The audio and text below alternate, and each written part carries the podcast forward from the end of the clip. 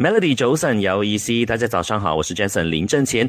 那在今天的这个访问当中，我们请来了最近呢，也在马来西亚吉隆坡现身过，然后呢，也在这里办了一个讲座，还有见面会的。我们有台湾作家黄山料的，Hello 山料你好，嗨你好，大家好。是的，那山料呢最近呢就来过吉隆坡哈，然后呢也跟马来西亚这边的这个书迷见过面。呃，对马来西亚的这个印象如何呢？先问一问。觉得大家非常热情，然后这一趟去还蛮喜欢的。就是出乎意料的喜欢。那在过来吉隆坡之前呢，我们也看到在你的社交媒体上面呢，你有分享了说你的这个呃最新的小说《好好再见不负遇见》呢，在这个成品的畅销榜呢，就是成为了这个年度冠军哦，所以先恭喜你啦。那对于这一个这么棒的销量的成绩，又有什么感想呢？销量啊啊，我好像没有太多的感想，就觉得很开心而已。因为平常都很专心在写作，然后创作，就觉得。作品被喜欢很开心啊。是，那如果有追随山料在这个媒体圈的一些工作的话呢，你在之前有一个网络平台，然后从网络平台经营了之后，然后呢就慢慢经营自己个人的这个小说家、写作家的这一个事业哈，就从不同的一个领域转过来了。刚刚转的时候，会不会有比较不习惯或者要调试的地方呢？好像会耶，因为现在回想起来，觉得每次被问到这个问题，都觉得好像一切就是这样顺顺的过来的，但是其实。他真的有一段很不习惯的地方，因为写作啊，创作者是很比较相对孤单的嘛，就是你必须把自己关起来，去专心在作品上。可是以前在公司里面不太一样，在公司里面每天会会有呃几十个人，甚至几百条讯息会灌到你的通讯软体里。那当你把一切都切断之后，会发现，哎，我好像变得很孤单。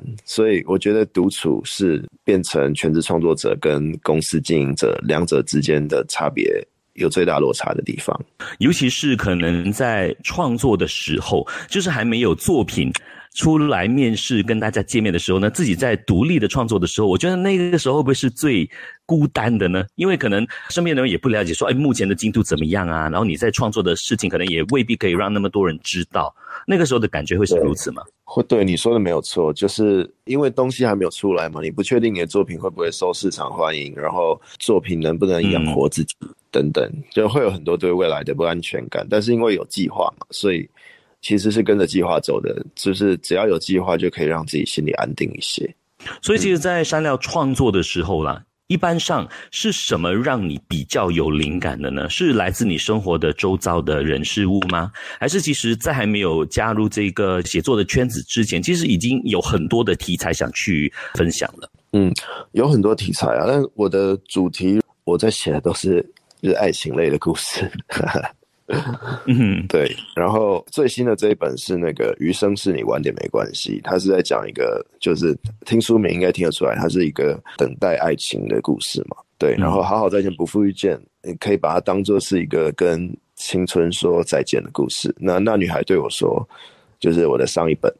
它就是一个在感情里两个人都因为爱情而陌生到不像自己了的故事。因为我的故事都是真实故事改编嘛，然后都是一部分的我，对，嗯，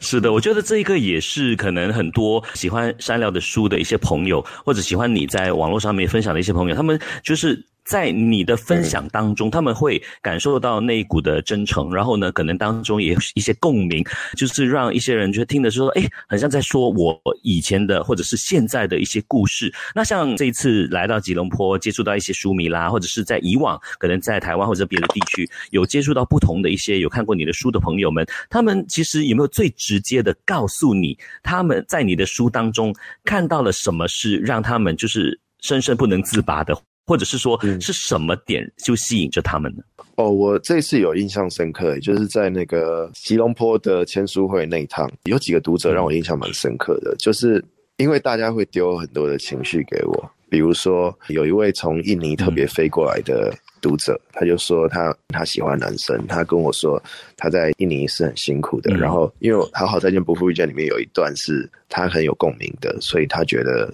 帮助了他很多。然后也有读者，也从新加坡过来的，然后他跟我说，他失恋的时候是我的书陪伴他走过，这样，所以这些是在签书会的过程中感受到情绪，我觉得很棒，嗯。是的，我相信这种这么直接的一些反馈，也相信也会是你日后在写作方面一个非常大的推动力，是吧？是啊，是啊。虽然在那个签书的过程中，可能就只认识几个小时，但是也许这辈子都不会再跟大家见面。但是我会觉得当天发生的一切，或是他们跟我说过的话，跟我对话时候的眼神，我都会觉得很深刻。那个感觉是会留下来的。那现在呢，山料的一些作品呢，会深深的影响着很多的一些读者哈。那回想起，可能山料以前你都是在看哪一些作家或者哪一类型的书比较多呢？其实我小时候并没有阅读的习惯，我一直到二十五岁左右才开始有阅读的习惯。然后很奇怪的一点是这个，然后第二是我几乎没有看过台湾的作家的作品，因为我我一开始写作是小时候有写日记的习惯，然后。我的写作并不是从阅读别人的作品来开始的，而是我自己有写日记的习惯开始的。哦，所以是一个记录来开始的。对对对，就是跟一般人理解的可能不太一样。嗯，而且呢，这么多年来了哈，可能就是写作的圈子来说也变了很多。现在呢，可能身为一个呃著名的作家的话呢，不只是呃要应付他们写作这个部分哈。那像山料是之前有经营这个网络平台，然后所以大家在网络世界里面呢认识了你，所以到现在为止，你还是很经常的在这个社交媒体上面呢跟大家做分享的。其实像这样子的一个互动哈，可能你在分享的时候呢，你可以很直接的看到那些人的呃一些。可能网民啊，或者是读者的一些留言的，在这一方面，在这些年来了，有没有就是让自己学习到一些什么呢？就是应付无论是一些赞美的，或者是一些抨击的声音。当然很多啊，呃，我是一个非常就是在意我的作品或是我的文章等等，读者们看了之后有什么样的回馈，我非常在意这，所以不管是书评。或者是阅读后的感言、心得等等，我都会去搜寻来看，主动搜寻来看。然后或是作品发布下面的留言，我也尽量会去看，因为真的好几千则，不一定每一个都会看到，但我尽量每一个都看。所以，因为我非常在意，就是大家看了作品之后有什么样的反馈。对啊，所以如你所说，当然常常会看到有正面也有负面。那我自己的做法是，我是比较理性在看这一切的。就是好的声音，我当然会看；那坏的声音，我也会看。比如说，呃，如果它坏的声音是有建设性的，我会把它吸收下来；那如果是没有建设性的，我会把它直接置之不理。这样，我是蛮切割开来的。哇，是真的可以做到这样子，就是完完全全不受影响吗？情绪上？嗯，几乎可以不受影响。因为一开始的时候，当然就是在最初期的时候。我也会情绪被影响，但现在会比较不会，比较不会不代表完全不会。就有时候你心情低落的时候，还是会伤心啊。但是其实如果你把它当做是每一个人都有跟你不同的立场，那他并不是想要伤害你，他只是想法跟你不同，其实心里就可以很过得去。对，而且那如果有一些是故意想伤害你的，其实你就更不用在意了，因为呃，假设今天有一个人他硬要塞一个难吃的东西到你嘴巴里，难道你就真的要吞下去吗？你会把它吐掉吗？那今天在网络上有一个人对你说了一句恶毒的话，难道你就一定要吞下去吗？你可以置之不理啊。就是他丢情绪给你的时候，你也可以把情绪好好的把它放回去，就是让他的情绪停留在他那里，不要接受就好了。那我现在就是这个状态。我觉得这一番的分享非常的重要啊，因为他不只是可能有知名度的人在网上会遭受到抨击，其实有时候可能一般人在用呃社交媒体的时候呢，可能无端端也会有一些人就是想来就是挑衅一下你啊，或者是想攻击一下你啊，就看看你的反应是怎么样的。那可能刚开始的时候呢，会觉得哎很受伤啊，或者是很难过啊。可是你久而久之的话呢，你就开始会分辨，哎，这些人是故意。要惹怒你的，希望看到你的什么反应。有一些呢是有建设性的一些批评啊，那些我们可以在呃就是纳入考量当中。有一些是可能赞美的，赞美的话也会有一些比较不理性的赞美，也有一些是非常有建设性的赞美。所以这些呢，我相信也是经过时间的这个累积跟呃经验，可以让自己更容易去消化这一切。我相信删掉就经过这些年的这个训练之后，应该现在比较是刀枪不入了吧？嗯，对啊，我前阵子在那个我的社群上面有写了一段话。我写说，我们要对付讨厌的人，就是你生活中一定会遇到一些让你很讨厌的人嘛，就是伤害你的人，让你不开心的人等等。那对付讨厌的人最好的方法呢，就是你千万不要让他知道他有多讨人厌，就是让你讨厌的人用那个讨厌的样子继续活在世界上，就是对他最残忍的报复。因为他继续用讨厌的样子生活的话，他会遇到更多讨厌他的人，会有其他讨厌他的人来帮你惩罚他。这就是对他最残忍的报复，所以对他置之不理就是最完美的做法。嗯，而且也不要让他有那个就是所谓的满足感或者成就感的。咦，我我我真的成功惹怒了黄山料了，我有得到他的一些反应啊，一些回应这样子。这些我们也真的是可以的话呢，就可能像刚才山料说的置之不理了哈。你说的没错啊，就是没有反应就是最高级的反应。很多时候呢，一些作家他们在人生的不同的阶段的时候呢，都会有比较着重的一些课题啊。那在目前来说，除了说一些爱情的一些题材之外了，有没有哪一些课题是删掉比较着重的，或者说无论是接下来可的一些作品当中，可能要再详细的跟大家分享的，或者是说在社会课题上面比较关注的？嗯，我其实比较在意的是人际关系之间的情感。还有自我的成长，比较像是这几块，然后或是说自己跟个体跟社会的融合。就比如说，我不晓得大家有没有跟我一样的情况，就是因为我长大是一个比较孤独的过程嘛，所以我会比较在意就是个体跟社会的和谐度，所以我的作品可能都会比较偏向跟人际关系有关系。然后前阵子也正在写我今年六月要出的新书，每半年一本，时间又快到了。然后新的这一本就是在讲，就是小孩跟家庭之间的关系啊，就是小孩在学校跟同才之间的关系，跟出社会之后跟社会的关系。那里面有一段，我觉得刚刚正好写到，就是呃，里面的主角讲到一段话，就是我不晓得为什么有些家长都五十多岁了，还活得像一个带刺的小孩，管不好自己的情绪，还经常扭曲他人，稍微不顺家长的意就言语带刺。这样的大人总在消磨所有人的耐性，我有再多的温柔也会被消耗殆尽。就是梳理了这个人跟家庭之间的关系。等等，我会在意这些议题。嗯，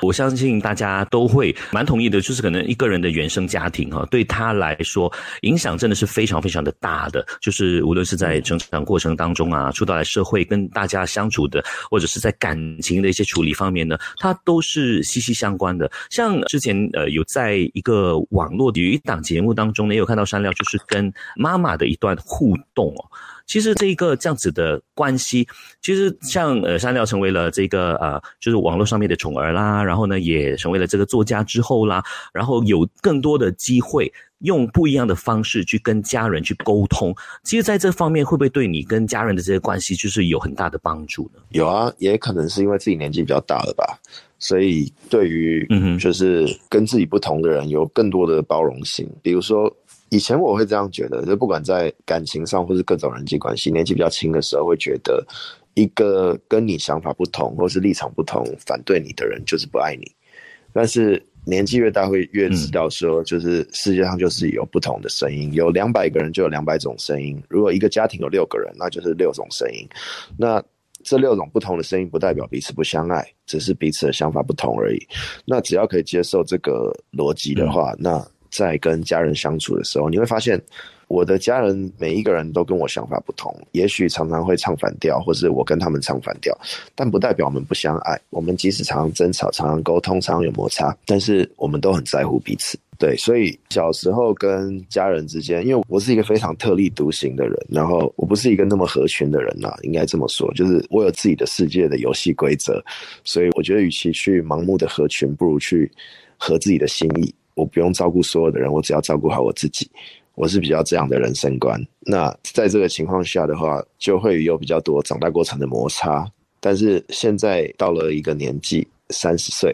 就会比较可以跟不一样的人找到一个平衡点，就是我可以接受所有人跟我的想法不同，你也不用认同我，但是我们依然相爱，这样。是我相信呢，就是如果你是一路走过来的话呢，一路的成长之后哦，一定会有这一方面的这个领略的。那像可能二十岁的黄山料跟三十岁的黄山料，肯定呢那个心态上面会有很大的不一样嘛。如果真的是有机会让你去跟二十岁的自己去对话的话，你会对他说一番怎么样的话呢？嗯，我常想这个问题，我会跟他说，就是大多数的缘分走到我们的生命里，都不是为了要跟我们走到。生命的最后一刻，不是为了跟我们相伴到老的，